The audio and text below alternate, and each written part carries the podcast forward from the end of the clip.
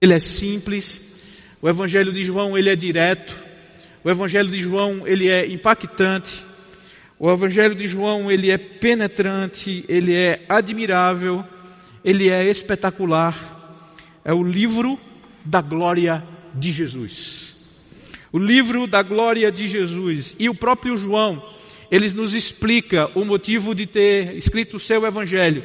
Se você abrir no capítulo 20, de 30 a 31, você vai ver João dizer exatamente o seguinte: Jesus fez diante dos discípulos muitos outros milagres que não estão escritos nesse livro. Mas esses foram escritos para que vocês creiam que Jesus é o Messias, o Filho de Deus, e para que crendo tenham vida por meio dele. João ele nos dá claramente o motivo de escrever o seu evangelho. A primeira coisa, para que nós creiamos que Jesus é o Messias, que Jesus é o enviado, que Jesus é o Cristo. E depois, crendo nele, colocando a nossa fé nele, que todos nós tenhamos a vida eterna. Então, cada domingo, a cada, a cada momento, a cada milagre que você se depara em João, que nós possamos enxergar que Deus enviou um Salvador, que Deus enviou um libertador, que o libertador está aqui no nosso meio. Os milagres testificam que Ele é o Filho de Deus. Certa feita Jesus diz: Olha, é, é, eu e o Pai somos um, e vocês creiam, pelo menos que pelas obras que eu tenho feito. Então, essas obras elas devem trazer luz a nós. Essa luz é a glória do Filho. Ele tem poder sobre todas as coisas. E o grupo de, o grupo de milagres que João ele traz é para revelar a manifestação dessa glória, a manifestação dessa fé salvadora, a manifestação desse Salvador que está no meio de nós, a divindade do Filho de Deus. Cada milagre, irmãos, aumenta-nos a fé. Cada milagre nos aproxima mais dele. Cada milagre gera fé em Jesus. Cada milagre que eu vejo, que leio, me faz amar ainda mais o nosso Senhor e Salvador, por sua graça imerecida àqueles que iam em busca dele e que precisavam dele. Jesus Cristo estava pronto para ajudar. Os milagres de João não são meramente demonstrações de poder. Os milagres de João não são truques ilusórios. Os milagres de João é a manifestação da glória de Deus. Deus manifesta a sua glória no meio do povo. E essa manifestação da glória era para nos trazer a Ele. A manifestação do poder é para nos trazer a Ele, para que compreendamos que Ele veio. Outros, os outros evangelhos, nós vemos, irmãos, é, os milagres serem apresentados muitas vezes, algumas vezes com, com a compaixão de Jesus pela necessidade do homem. Mas em João, é a sua divindade a sua glória, o seu poder. O Verbo se fez carne e habitou entre nós, e vimos a sua glória, glória como a do unigênito do Pai. Esse é o propósito de João. E hoje nós começamos com o primeiro milagre. João, capítulo número 2, verso de 1 a 12, é o que nós vamos ler. Eu gostaria que você acompanhasse, apenas para trazer à memória o milagre, mas eu creio que todos nós já, já o conhecemos e já sabemos muito bem alguns detalhes desse milagre. Diz o seguinte, o evangelista. Dois dias depois, houve um, um casamento no povoado de Caná, na região da Galileia. A mãe de Jesus estava ali. E os seus discípulos também tinham sido convidados para o casamento, destaca João. Quando acabou o vinho, a mãe de Jesus lhe disse: O vinho acabou. Jesus respondeu: Não é preciso que a senhora diga o que eu devo fazer. Ainda não chegou a minha hora. Então ela disse aos empregados: façam o que ele mandar.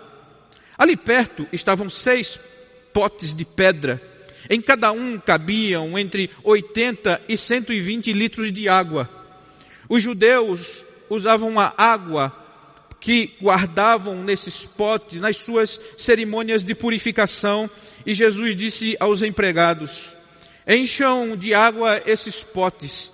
E eles encheram até a boca.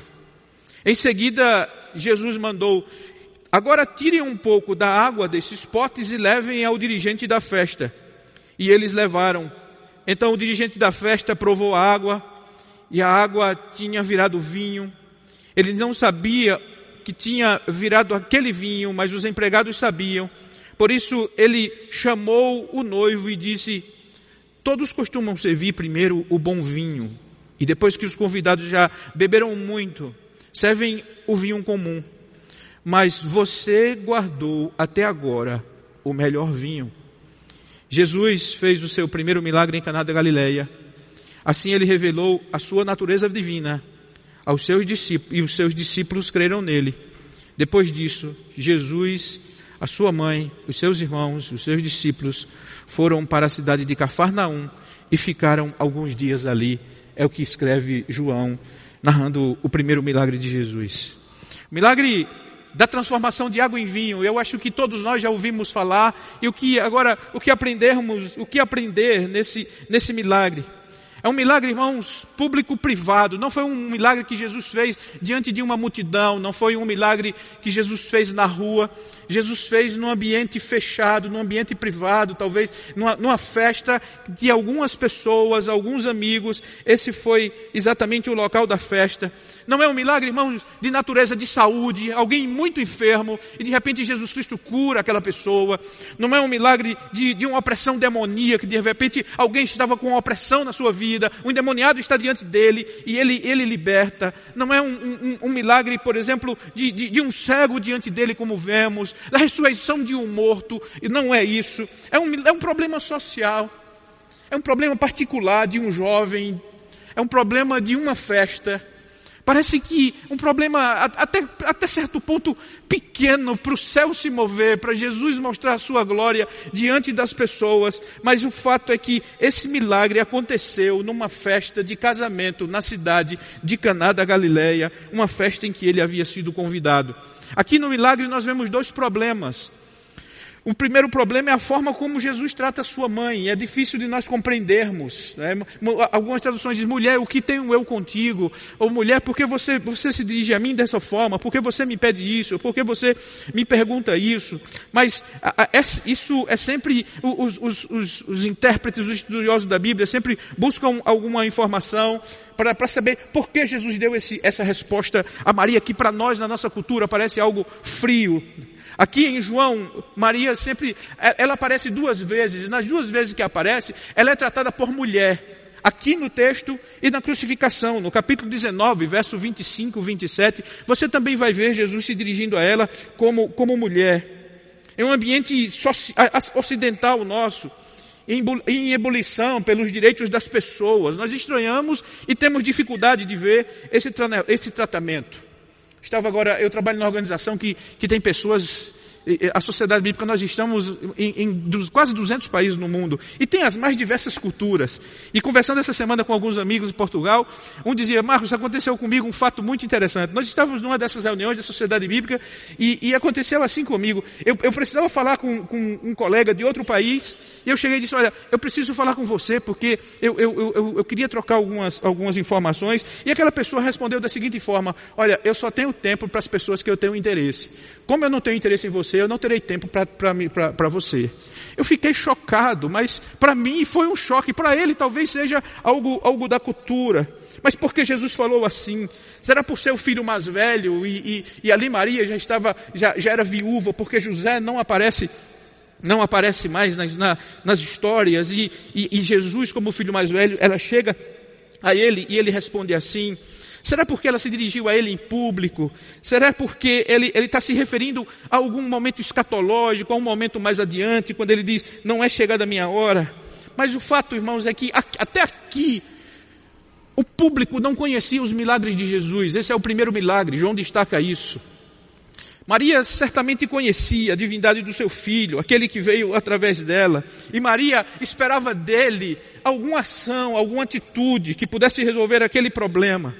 Um outro problema que vemos aqui é a questão do álcool. Se, se, tem álcool ou não no vinho que Jesus fez o milagre. Dependendo da igreja que você estiver, você vai ouvir que, que era, era, era, suco de uva ou se era realmente alguma coisa que, que embriagava. Mas o fato é que no texto, metitos, met, metitossin, a palavra grega, diz mais ou menos o, o, o fato de estar embriagado. Quando as, as pessoas tomavam, eles serviam muito o vinho, o primeiro vinho, o melhor vinho na festa. Aquelas festas duravam em torno de sete dias.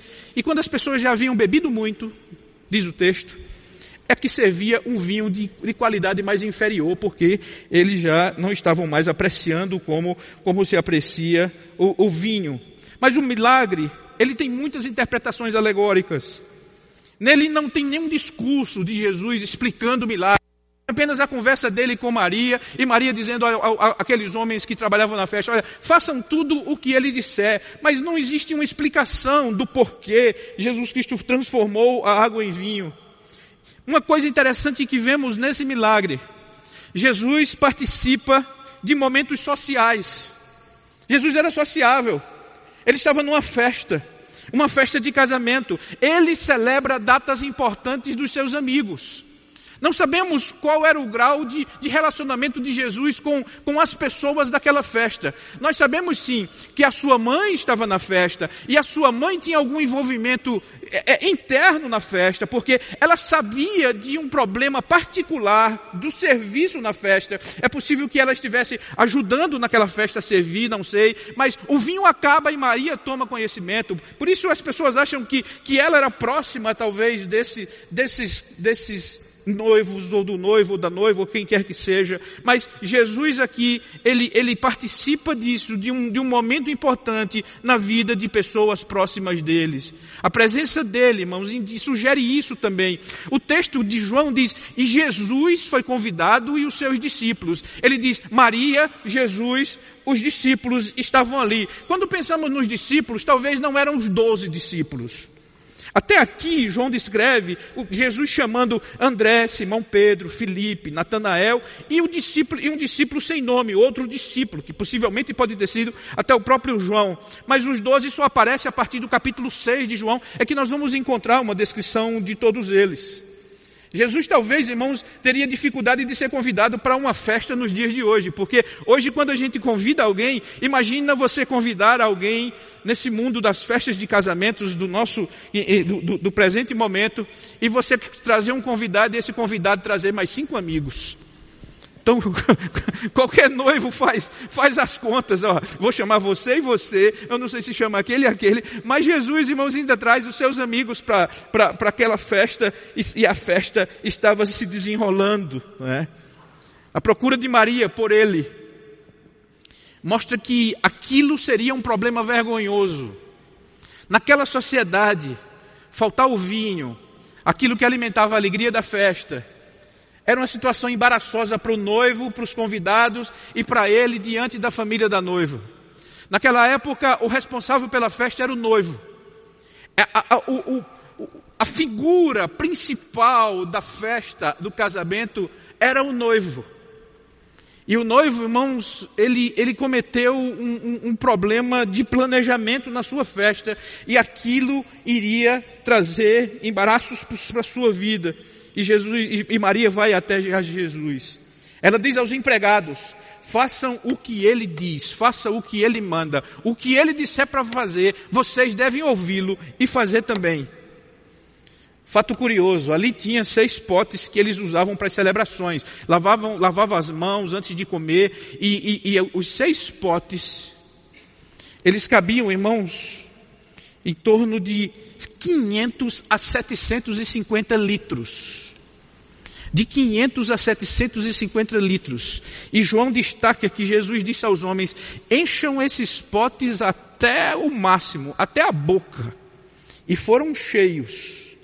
E Jesus diz: agora leve a água e mostre ao mestre de cerimônia, aquele que é responsável pela festa. E ali, irmãos, vejam a abundância desse milagre de Jesus. Imagina você agora no meio, num, num, certo período em que a festa já se passou, e chegar e com mais 500 ou, ou 750 litros de vinho naquela festa, foi o que Jesus fez. Eu queria agora pensar com os irmãos, que lições nós podemos tirar desse conhecido milagre para as nossas vidas e aplicar nas vidas. Primeira coisa que eu vejo, os problemas surgem, irmãos, nas mais diversas situações. Problema não escolhe situação, ele chega. Problema não escolhe o melhor momento nem o pior momento, em todos os momentos eles aparecem. Aqui, irmãos, o vinho de uma festa de casamento acaba. Quem imagina acontecer problemas, quem imagina aparecer dificuldades no dia do seu casamento? Já vi vários, vários casamentos. Uma vez eu fui convidado para fazer um casamento no, na beira-mar, no Nordeste. Na beira-mar, num hotel bonito daqueles de, de beira-mar, aquela tenda pronta, e a hora do casamento chegando, e eu olho para o mar e vejo uma nuvem lá no fim. E meu Deus do céu. E eu disse para o noivo, você prepara o, o, o segundo plano, porque aquela nuvem vai chegar. Irmãos, alguns momentos antes do casamento, então tiveram, tiveram que, que, escolher um outro lugar, e já havia outro lugar esperado, porque as, as, chuvas, as chuvas caem no verão, assim, de forma inesperada. Mas o fato é, em festa de casamento também acontece problema. Parece, parece um milagre simples para Jesus resolver, parece que é uma coisa, que isso, isso é importância, para incomodar Jesus com uma coisa tão simples. Mas os problemas acontecem em todas as horas, os problemas surgem em todas as situações. Em situações de alegria, em situações de tristeza, em situações esperadas, em situações inesperadas, os problemas chegam. E ele, para chegar, não precisa de convite. Certamente ali naquela festa, ele não havia sido convidado. Ele entra, ele entra na festa que não é convidado. O problema chega sem convite. A porta aberta para o problema aqui nessa festa foi a falta de planejamento. A porta aberta para o problema chegar foi um deslize de alguém que planejou exatamente aquela festa. Mas de porta aberta ou de porta fechada, ele encontra uma forma de chegar e de entrar. Há problemas, irmãos, que surgem, que nós poderíamos evitar. Existem problemas que eu poderia evitar, que você poderia evitar. Aqui era um problema que o noivo poderia ter evitado.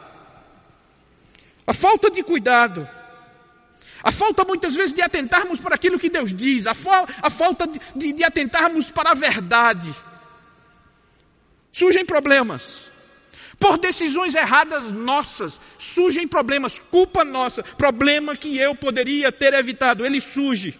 Por darmos ouvidos ao coração, Muitas vezes o coração ferido, o coração, o coração vingativo, muitas vezes o coração com ódio, o coração com rancor. Quantas vezes damos ouvido a esse coração e de repente quando vemos em certa situação, o problema chega. Porque por culpa minha, por causa do meu coração, por causa da minha fraqueza, por causa da minha inveja, por falta por um planejamento mal feito ou um planejamento não feito, acontece o problema, acontece por nossa própria culpa por causa da carne, por causa do pecado.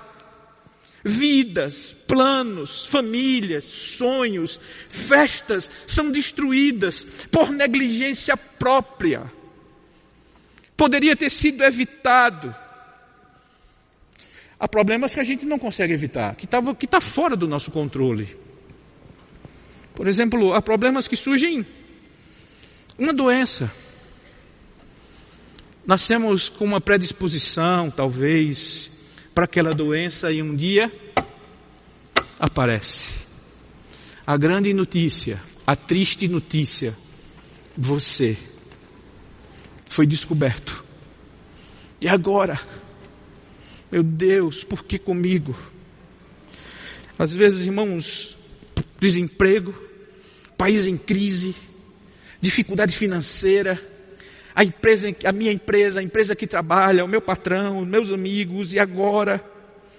Desilusão com outras pessoas, perseguições gratuitas de outras pessoas que, que, que de repente vai contra você, e, e o que fazer, como é que isso surge?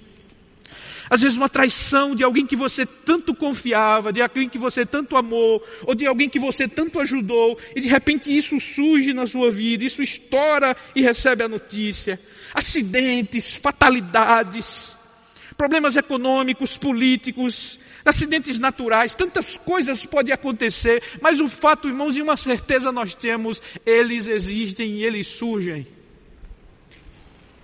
Mas sabe uma coisa espetacular que nós vemos nesses milagres?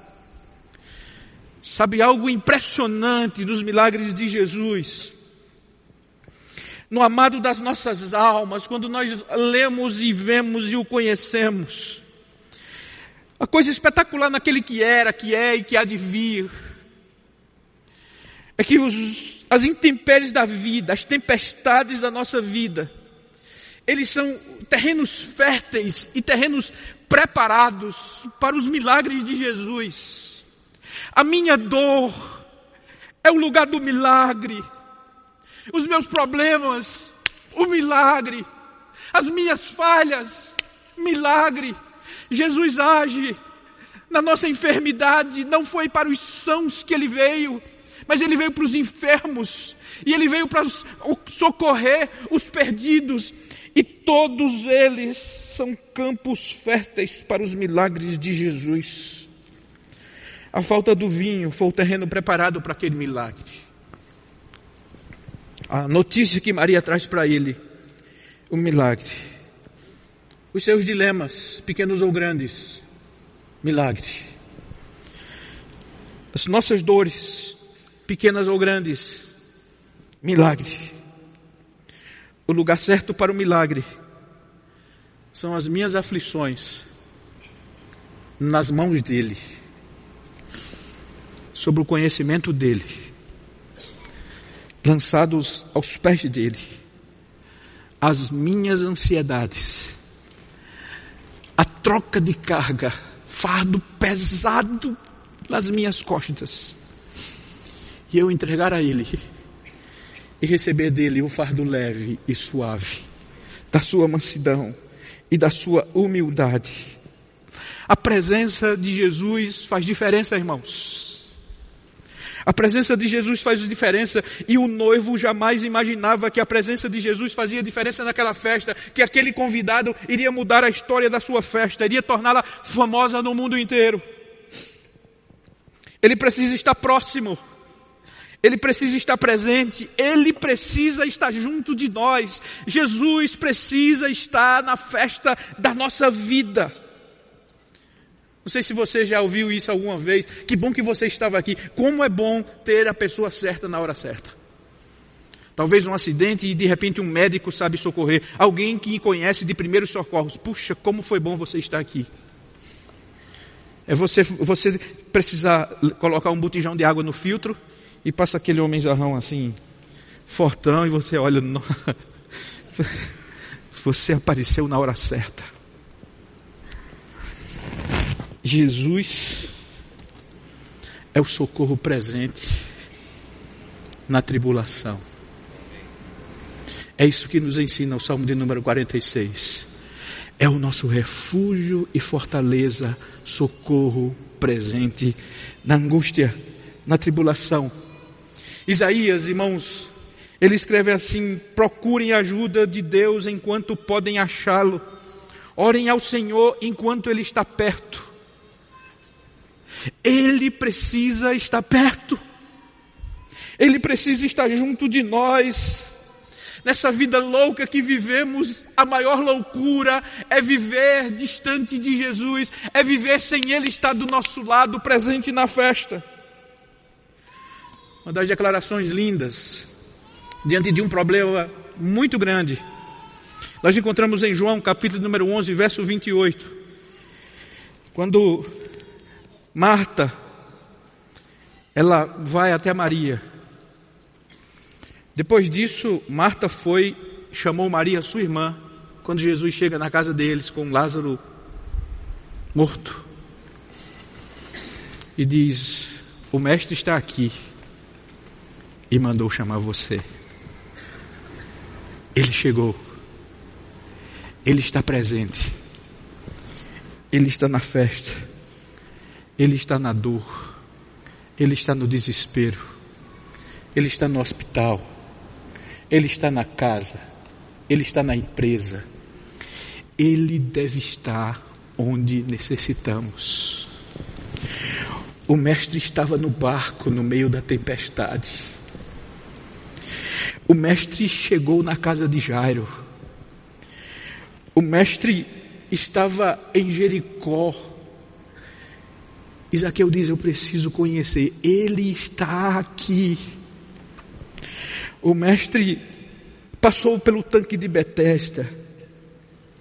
A oportunidade da, daquela mulher do fluxo de sangue foi a presença de Jesus e ela diz: Eu não vou falar com ninguém, eu não vou me aproximar de ninguém, apenas dele, e não falarei com ele, aproveitarei a sua presença e tocarei tão somente nas suas vestes, porque ele está aqui próximo.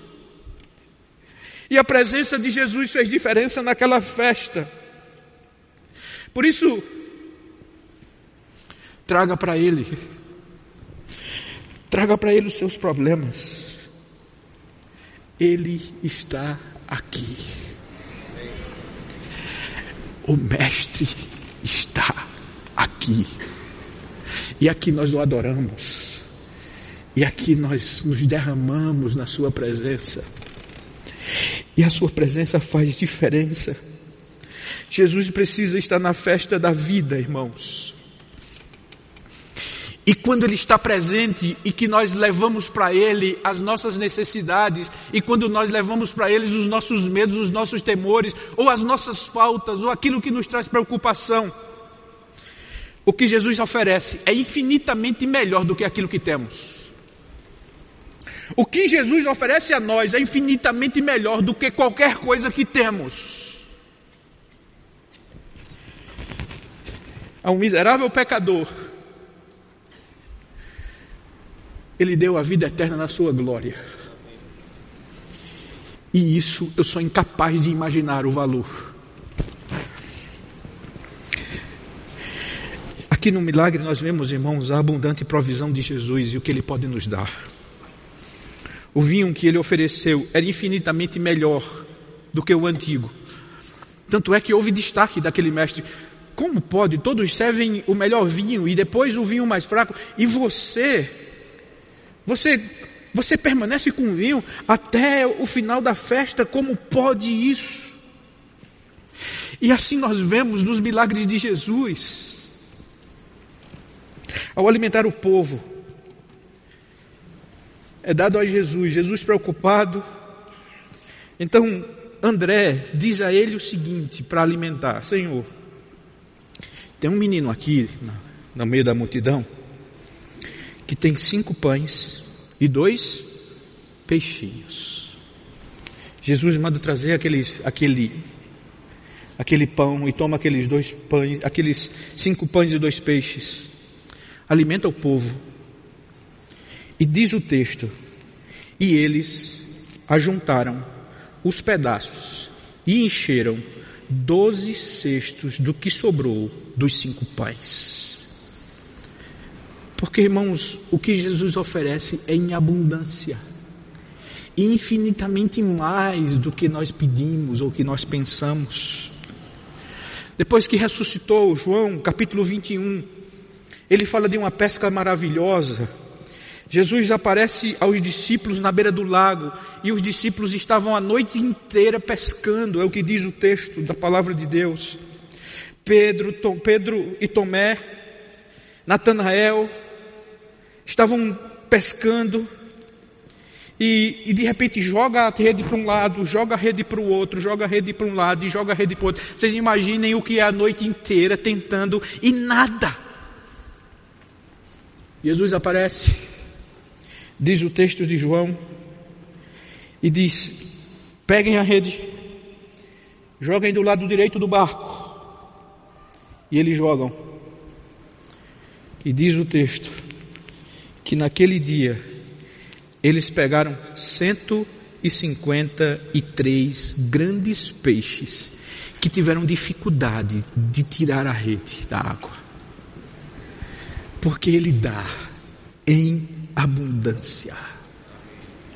A Bíblia diz, o apóstolo Paulo escreve aos Efésios, diz que o que Ele dá, o que Ele dá é muito mais do que aquilo que pedimos ou pensamos era apenas reabastecer uma festa com vinho. Ele diz: encham tudo ao máximo. A Bíblia diz que essa graça infinita, ela vem sobre as nossas vidas até na iniquidade, no pecado porque aonde abunda o pecado, aonde o pecado é enorme, a graça de Deus, o milagre de Deus sobre nós é superabundante, é muito mais do que precisamos. Mas uma coisa eu queria dizer a vocês: não veja apenas o sinal. Olhe para Jesus e não veja apenas os milagres que ele faz.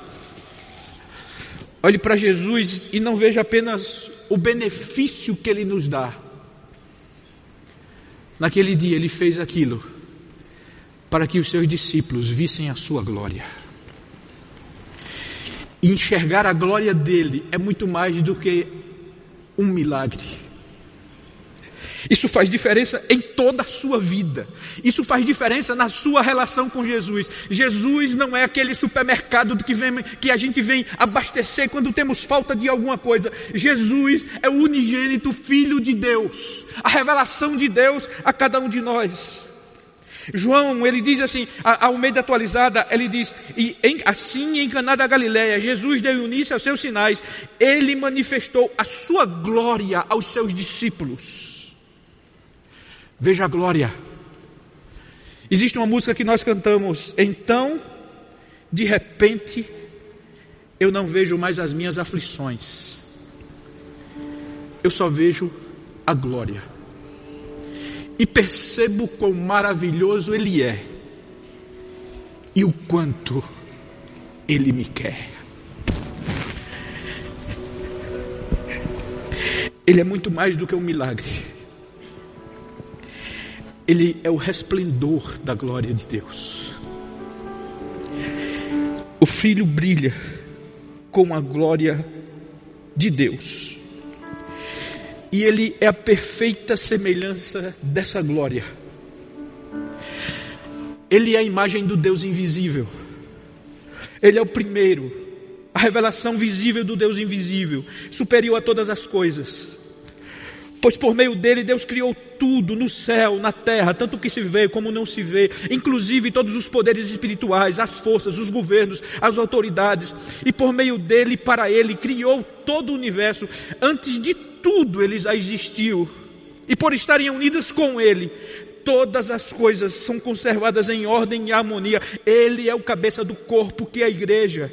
Ele é quem dá vida ao corpo, ele é o primeiro filho que foi ressuscitado para que somente ele tivesse a primazia em tudo, pois é pela própria vontade de Deus que o filho tem em si mesmo a natureza completa de Deus. Portanto, por meio do filho, Deus resolveu trazer o universo de volta para si mesmo. E ele trouxe a paz por meio da morte do seu filho na cruz. E assim trouxe de volta para si mesmo todas as coisas, tanto no céu como na terra. O Verbo virou gente, irmãos, e habitou entre nós, e nós vimos a sua glória como a do unigênito do Pai. Veja a glória, olhe para a cruz, veja a glória. Olhe para a sua ressurreição. Veja a glória. Olhe para a sua exaltação, a glória. Olhe para você mesmo, a glória. Olhe para isso aqui que vamos participar, a glória dele.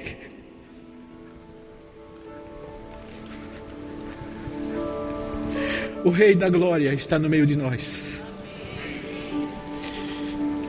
E um dia, em uma festa de casamento, o noivo será ele.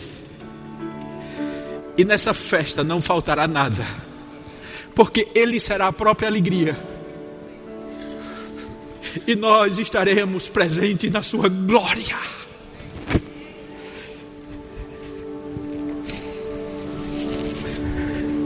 Muitos irmãos viram apenas os milagres mas outros viram a manifestação do Filho de Deus, o Messias enviado, o restaurador da graça, aquele que veio para nos revelar o Pai. Peça para Deus tirar, na sua infinita misericórdia, na sua infinita graça, tirar toda a venda dos nossos olhos, para que vejamos a glória do seu Filho. Termino dizendo três coisas. Convide Jesus para a festa da sua vida. Que Ele esteja em tudo, em todos os momentos, em todas as horas, em todas as áreas. Jesus precisa estar presente. Ele está aqui. Traga para Ele a sua necessidade. Traga para Ele o seu milagre. Você pode dizer: Jesus, o meu casamento acabou. A minha alegria acabou. A minha festa acabou meu trabalho acabou, a minha empresa acabou, a minha vida acabou, a minha saúde acabou. Não sei qual é o motivo que você vai trazer, mas o Mestre está aqui para dar a ordem e o milagre. Veja a sua glória, olhe para Ele e seja iluminado. Deus abençoe a todos em nome de Jesus.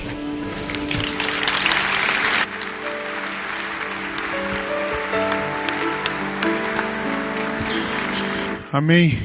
As nossas dificuldades são o terreno onde os milagres acontecem. Às vezes a gente pensa que a nossa dificuldade é o fim. A nossa dificuldade pode ser o começo. Então eu queria que você pensasse, você recebeu na entrada uma, uma, uma ficha, um papel. Eu perguntei para uma pessoa essa semana, você, você tem algum milagre que você espera de Deus? Assim, um, um monte. Aí eu disse para Sara, agora Sara que está cantando aqui, né? Um papelzinho, tudo certo, tudo certo. Assim, mas o meu precisa ser algumas 50 folhas. E independente de um ou de 50 folhas e de milhões de milagres, eu queria desafiar você.